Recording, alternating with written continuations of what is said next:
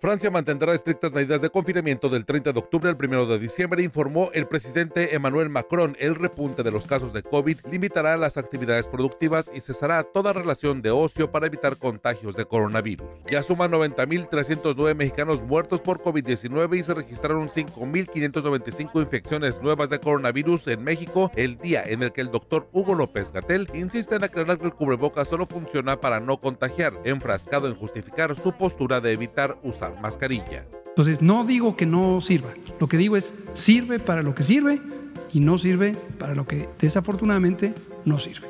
El periodista Carlos Lore de Mola de nueva cuenta ofreció disculpas por haber transmitido el montaje del arresto de la francesa Florence Cassés hace 15 años en donde presuntamente estaba involucrada con una banda de secuestradores. Se dijo inocente de participar en el arresto pero aceptó su culpa al no percatarse que se trató de un montaje de García Luna.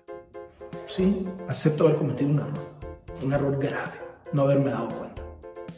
Pero no me coludí, ni organicé. Después de que declaró que en el gabinete del presidente López Obrador hay misoginia, la secretaria de Gobernación, Olga Sánchez Cordero, prefirió echarse la culpa y decir que solo fue su percepción de hipersensibilidad en el tema, todo para evitar poner en evidencia a sus compañeros de la Cuarta Transformación.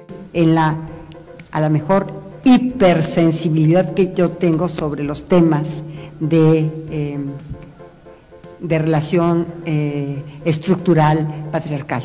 El Partido Revolucionario Institucional, el PRI, propuso que el gobierno mexicano pague defensa y a los abogados en el extranjero a los exfuncionarios mexicanos con juicios activos fuera de México, como el caso del exsecretario de la Defensa Nacional Salvador Cienfuegos y el exsecretario de Seguridad Pública García Luna, dijo el presidente del PRI, Alejandro Moreno. Un país sin cine es un país ciego, es lo que declaró Alejandro González Iñárritu en respuesta a los fideicomisos eliminados por disposición del presidente Andrés Manuel López Obrador. Iñárritu aprovechó la agenda del Festival Internacional de Cine en Morelia para hacer el reclamo. La Real Academia de la Lengua agregó la expresión cruz azuliar a su área de observatorio de palabras, lo que significa que la RAE reconoce que existe el concepto y logró definir su significado y su uso social, pero aún no acepta su uso oficial. Se estrenó el primer avance de Stardust, la película biográfica del cantante David Bowie. El actor inglés Johnny Flynn interpretará al joven Bowie en 1971, momento previo a crear su alter ego Ziggy Stardust. La película biográfica aún está pendiente en fecha de estreno. Por si alguien preguntaba, soy Ernesto Eslava.